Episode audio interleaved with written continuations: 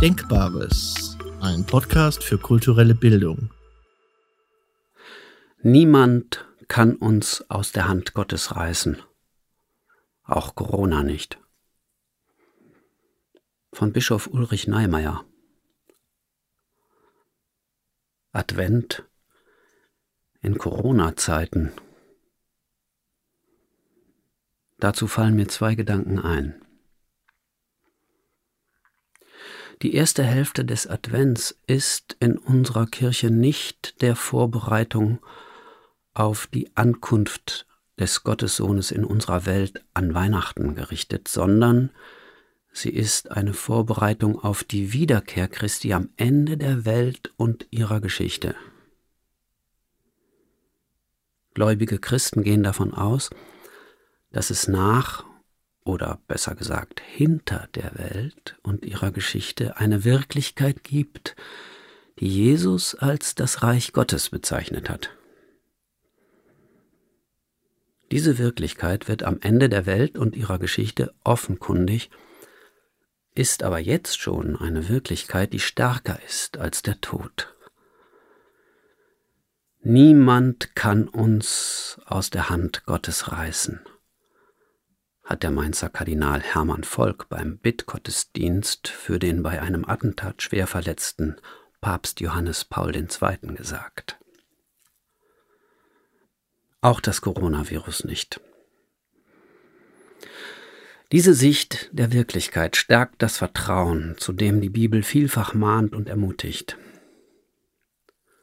Wer von euch kann mit all seiner Sorge sein Leben auch nur um eine kleine Spanne verlängern?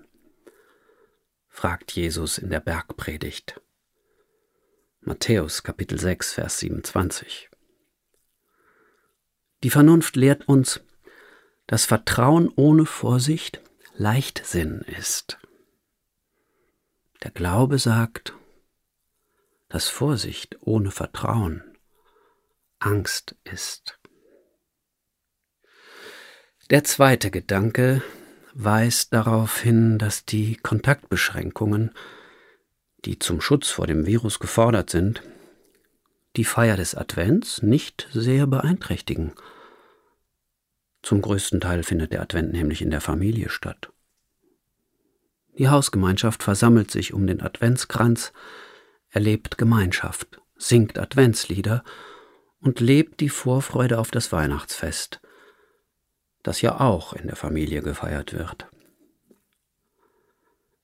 Das Adventsbrauchtum ist in der Familie beheimatet und findet durch die Infektionsschutzmaßnahmen wieder dorthin zurück. Adventsnachmittage im Gemeindesaal und Weihnachtsmärkte sind späte Erfindungen. Das sogenannte Frauentragen im Advent sieht ursprünglich nicht vor, dass sich eine halbe Kirchengemeinde vor einem Wohnhaus trifft, ein Adventslied singt und anschließend Glühwein trinkt.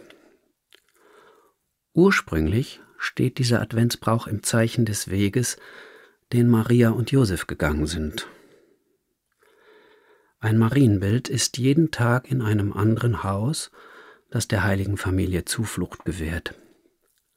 Dann wird es in ein anderes Haus weitergetragen, das sich auf Weihnachten vorbereitet.